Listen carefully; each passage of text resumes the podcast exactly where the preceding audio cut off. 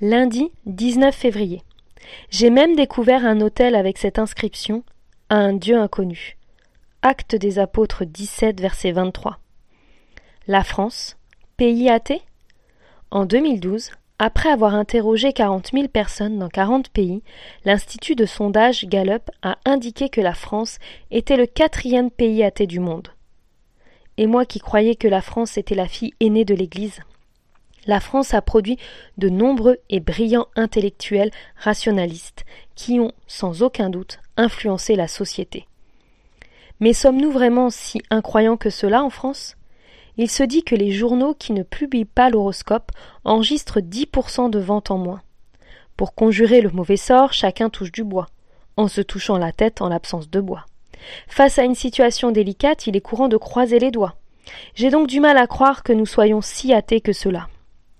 En vérité, chacun a besoin de placer sa foi en quelqu'un ou en quelque chose. L'être humain ne peut pas vivre sans placer sa confiance en ce qu'il appelle une force supérieure. En quoi placez-vous votre foi? Votre santé, votre travail, votre argent, votre capacité à vous tirer d'affaire en toute situation? Votre conjoint, vos amis?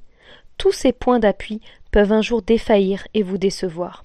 Il serait donc complètement rationnel de croire en celui qui ne peut ni défaillir ni décevoir, et qui a envoyé son Fils Jésus-Christ pour nous sauver.